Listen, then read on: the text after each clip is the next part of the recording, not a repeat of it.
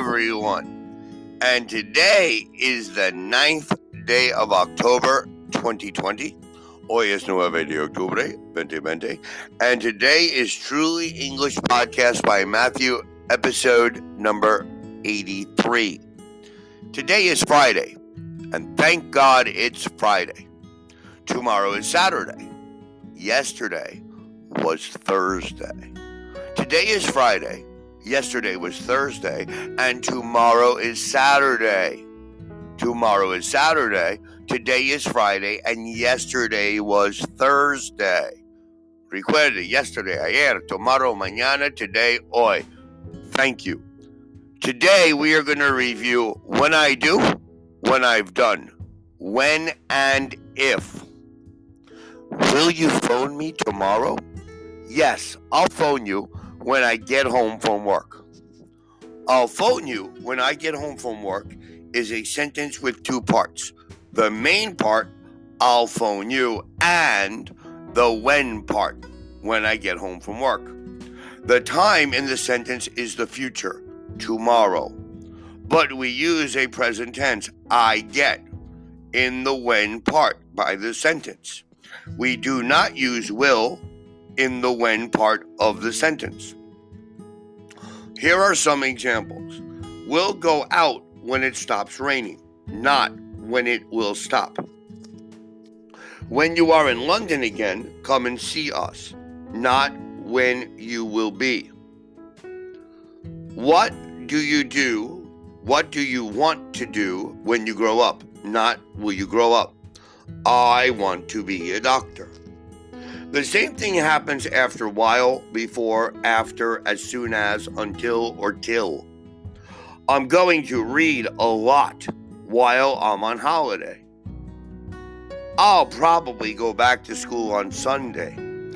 Before I go, I'd like to visit the museum. Wait here until I come back, or wait here till I come back. You can use the present perfect, have done, after, when, after, until, as soon as.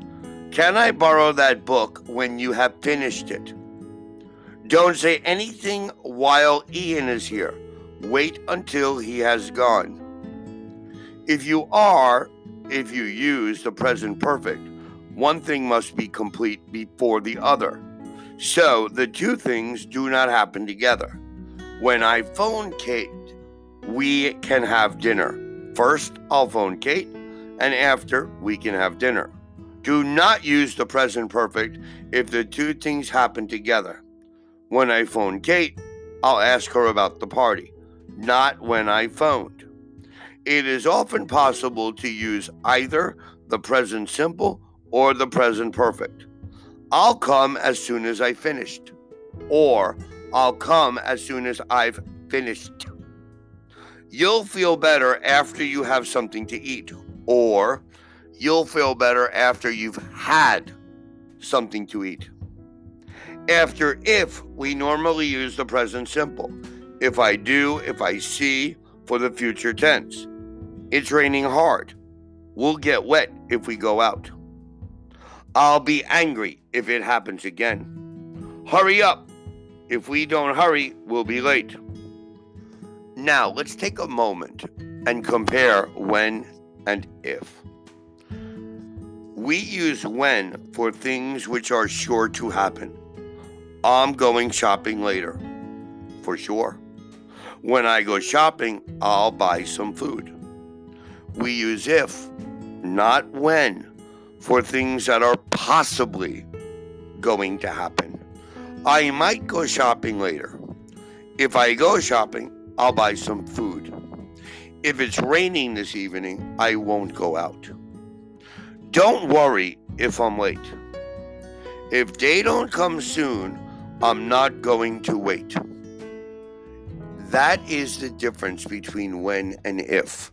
When is a guarantee, and if is a conditional or a possibility. I'll phone you when I get home from work. I want to see Julia before she goes out. We're going on holiday tomorrow. I told you about it when we came back. Or, excuse me, I'll tell you about it when we come back. Brian looks very different now. When you see him again, you won't recognize him. Now, we should understand when I do, when I've done. Remember, okay, remember the difference between when and if.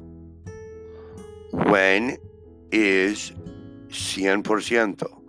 If is a conditional. It's not certain. When I go to the super, when I go to school, if I go to school, if I go to the super, when I call my mother, if I call my mother, when I come home, if I come home, when I eat dinner, if I eat dinner. So the difference is very clear. Please take your time, study these, and make your own examples. That will help you memorize how to use when and if. Thank you very much for listening. Have a great Friday and a wonderful weekend. I will give you the next podcast. Please listen on Monday. Have a wonderful day and thank you for listening to Truly English by Matthew.